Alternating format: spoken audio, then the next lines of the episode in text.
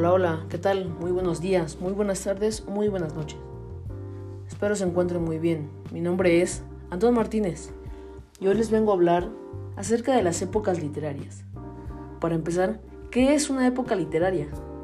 Una época literaria se refiere a los distintos tiempos o periodos en los que ha prosperado la literatura. Estas etapas han ocurrido a lo largo de la humanidad. Por lo tanto, se pueden reconocer y dividir en varios periodos.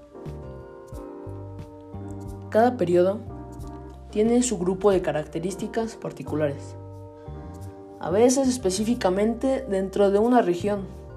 Es importante notar que usualmente estos periodos ocurrieron acompañados de un contexto cultural o histórico mucho más amplio. Algunas de estas épocas literarias pueden coincidir con ciertos periodos históricos de la humanidad. Las principales épocas literarias son época preclásica, clásica, medieval, renacentista, barroca, neoclásica, romántica, modernista y postmodernista.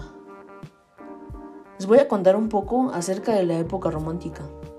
Este fue un movimiento literario que se inició en el siglo XVIII, exactamente en el año de 1770, en Alemania Inglaterra y Francia, que se dispersó y cultivó por toda Europa hasta mediados del siglo XIX y que continúa ejerciendo su influencia hasta la actualidad. El origen y la expansión del romanticismo. Hay quienes consideran como comienzo del romanticismo a las baladas líricas, una colección de poemas de William Wordsworth y Samuel Coleridge de 1798 este último escribió el prefacio a Cromwell, obra escrita en 1827, que fue tomado como manifiesto del movimiento romántico. Las principales características de esta época son Número 1.